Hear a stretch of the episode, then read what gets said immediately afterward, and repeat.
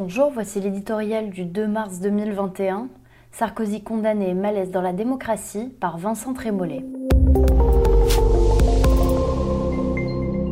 N'empruntons pas le pont aux ânes qui assure qu'on ne commente pas les décisions de justice. Il faudrait dans ce cas vider l'intégralité des bibliothèques des facultés de droit où les étudiants se penchent sur les commentaires d'arrêt. Celle qui concerne Nicolas Sarkozy entraîne d'autant plus le commentaire qu'elle se trouve à l'intersection du pouvoir politique et du pouvoir judiciaire, qui s'affrontent en direct permanent sur les écrans du pouvoir médiatique. Les juristes analyseront dans le moindre détail, ils le font déjà, cette décision, mais la France entière n'est pas agrégée de droit.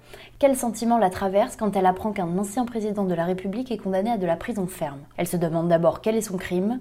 Corruption et trafic d'influence, lit-on sur les bandeaux du système d'information, mais faisons l'effort de regarder plus avant.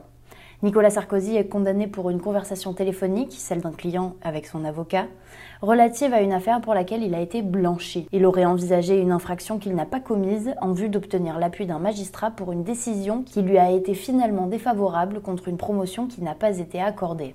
Corruption sans objet, influence nulle. Ces mots volés, en réalité, sont le fruit d'une campagne judiciaire menée sans relâche ni scrupule par le parquet national financier. Filets dérivants, écoute téléphonique des avocats, mélange de paranoïa et d'obsession vengeresse. Tout cela laisse un goût amer, remonte à la surface ces épisodes récents où les juges furent des acteurs politiques décisifs, non-lieu de Nicolas Sarkozy dans l'affaire Bettencourt après des années de procédure, célérité invraisemblable du parquet contre François Fillon, poison paralysant du risque pénal dans le traitement de la pandémie.